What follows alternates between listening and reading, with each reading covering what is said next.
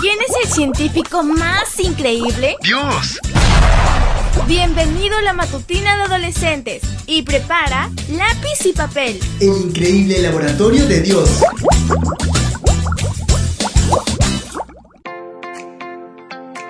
Muy buenos días para todos. Hoy te vas a sentir muy identificado con el título de la matutina. Demasiado inteligente. Primera de Reyes 4:29 nos dice, Dios concedió a Salomón mucha sabiduría e inteligencia y una comprensión tan abundante como la arena que está a la orilla del mar. Se dice que los tests de coeficiente intelectual son capaces de demostrar lo inteligente que es una persona.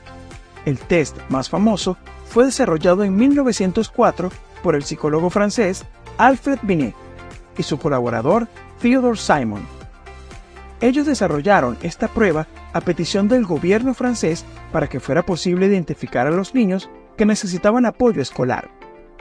Actualmente, el concepto de utilizar tests de coeficiente intelectual es muy controvertido, sobre todo porque estas pruebas no tienen en cuenta una serie de factores y no miden las diferentes formas de inteligencia como la inteligencia emocional. Otro aspecto que los tests de coeficiente intelectual son incapaces de medir es la sabiduría. Incluso las personas más inteligentes pueden no ser sabias.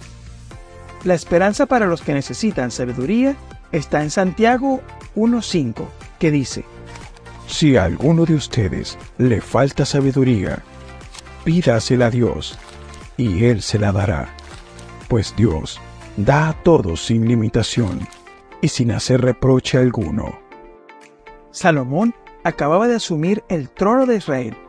El miedo ante esa gran responsabilidad atormentaba su corazón y su mente.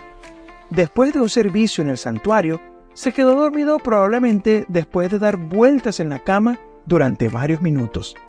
Entonces, Dios se le apareció en sueños y le preguntó qué deseaba. ¿Cuál sería hoy tu respuesta a esta pregunta? Salomón no pidió ni gloria ni honor, sino sabiduría para guiar al pueblo.